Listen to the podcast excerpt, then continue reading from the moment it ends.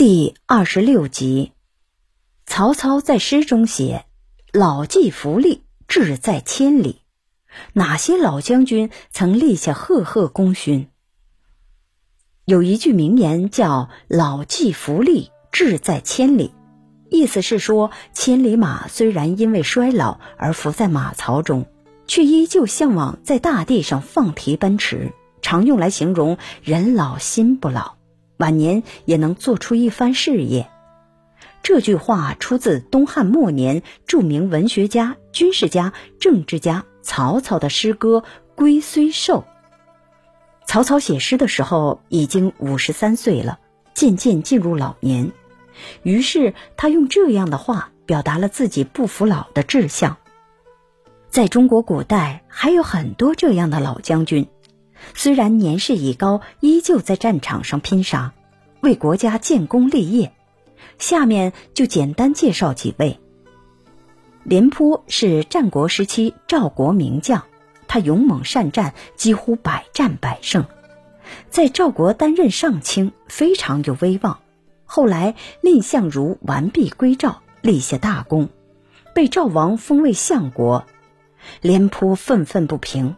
认为自己的功劳是真刀真枪拼杀得来，而蔺相如只是一介书生，没资格位居自己之上，于是一心想羞辱蔺相如。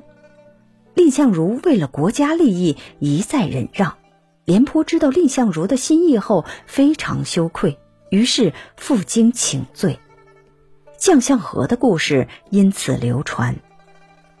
廉颇年老之后，赵王因听信奸臣郭开的谗言而怀疑廉颇，廉颇被迫离开赵国。不久，赵王有些后悔，又想重新启用廉颇，便派使者去看望。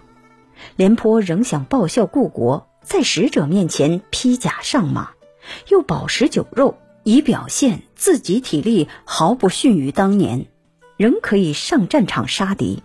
谁知这个使者。被郭开买通，回国后向赵王汇报说：“连将军虽然老了，但饭量还很好。可是和我坐在一起，不多时就上了三次厕所。”于是赵王打消了启用廉颇的想法。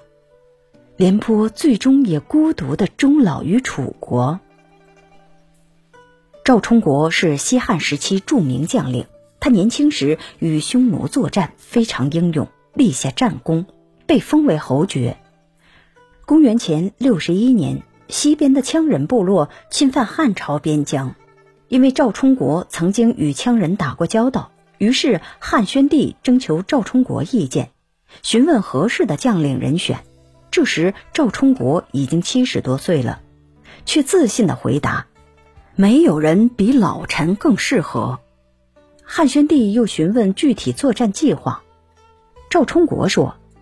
听书一百次不如亲眼看见一次，我愿意亲自到前线观察之后再拟定具体对策。于是汉宣帝任命赵充国为大将，负责对羌作战。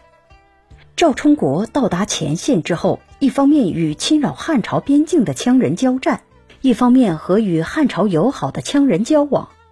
数年之后，边患平息。赵充国的声威也传扬朝野内外。他以八十四岁高龄去世后，皇帝专门在未央宫为赵充国画像，与霍光等名臣并列，供人瞻仰。黄忠是三国时期蜀汉名将。黄忠早年追随东汉末年荆州军阀刘表，后来归顺刘备，屡立功勋，与关羽、张飞、赵云等大将齐名。黄忠的老将形象主要来源于《三国演义》，书上说他年纪虽老，却能开二弹弓，箭法百发百中。正史上虽然没有记载黄忠的年龄，但关羽在黄忠与自己一起受封将军时表示不悦，说：“大丈夫不与老卒同列。”可见黄忠的确是一员老将。黄忠在刘备集团中最著名的战役即。大破定军山，斩杀曹操大将夏侯渊。在后世的小说戏曲中，这个故事常常用来展现老将军老当益壮的风采。您刚才收听的是《军事外交：中华文化十万个为什么》，同名图书由中华书局出版，演播牛豆虎。